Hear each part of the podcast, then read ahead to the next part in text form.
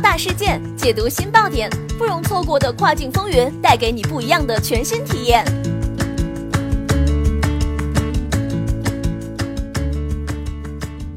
雨果电台听跨境的声音，各位听众朋友们，大家好，欢迎大家收听这一时段的跨境风云，我是可心。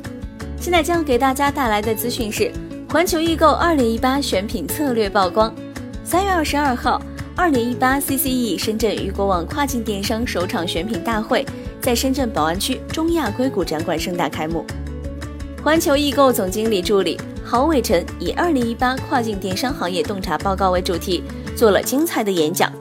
失之毫厘，谬以千里，回归商品本质才是大家所需要的。郝伟成强调说，在选品方面，关注产品的交易属性、功效属性、品牌属性。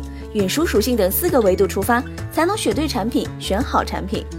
从产业链上的一点到一个综合的服务商，这中间需要付出很大的努力。环球的增长不是获得成长的原因，沉淀才是获得成长的原因。这也是郝伟成给卖家们分享的成长秘诀。以下为速记初审稿，保证现场嘉宾原意，或存纰漏，敬请谅解。今天在这里和大家分享一下环球易购走过的一些经验。今年环球易购还会有很大的转变，除了分享经验，还会向大家开放一些资源。一、关于选品，不同卖家规模不一样，聚焦的地方不一样，选品的差异也有很多。第一个要告诉大家，所有的选品要回归商品本质，不是作品和产品，虽然只是概念的差异。什么是商品？卖出去的才是商品。没有卖出去的，你很喜欢，那也只是你个人作品或者产品。对于卖家来说，卖出去结账回来的才是商品。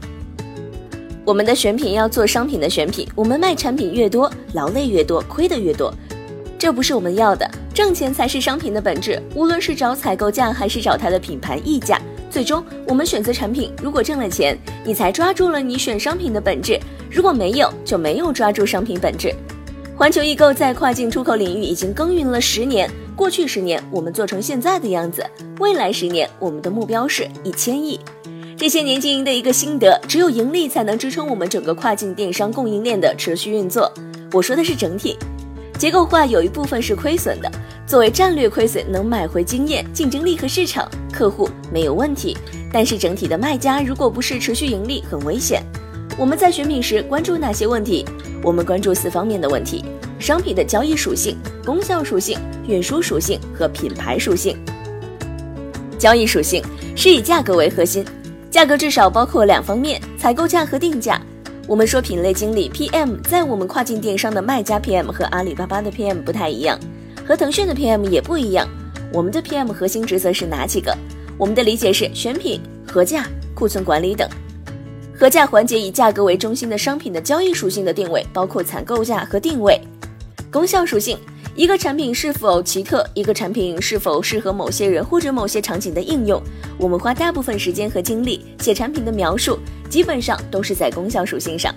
你做营销的时候，做到推广时候，大部分的信息点都是在写那个问题。运输属性。物流成本是大家心中的痛。国内的如果做超过百分之十五，我估计你就很难受；超过百分之二十，分分钟可能会停了这个线。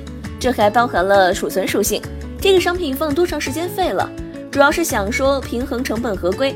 当然，运输属性包括新客户的各种证件。品牌属性是指溢价。江通，驻天猫海外淘宝精选项目招商和行业运营负责人，将帮助中国品牌出海，我们也做这个事情。有很多品牌，但是你的品牌是否有溢价？如果没有，很多时候我觉得品牌只是一个产品，或者只是满足我们的 logo 或者东西而已。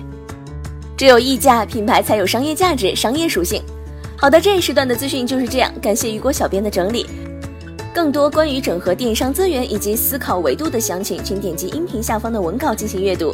我们下一时段再会，拜拜。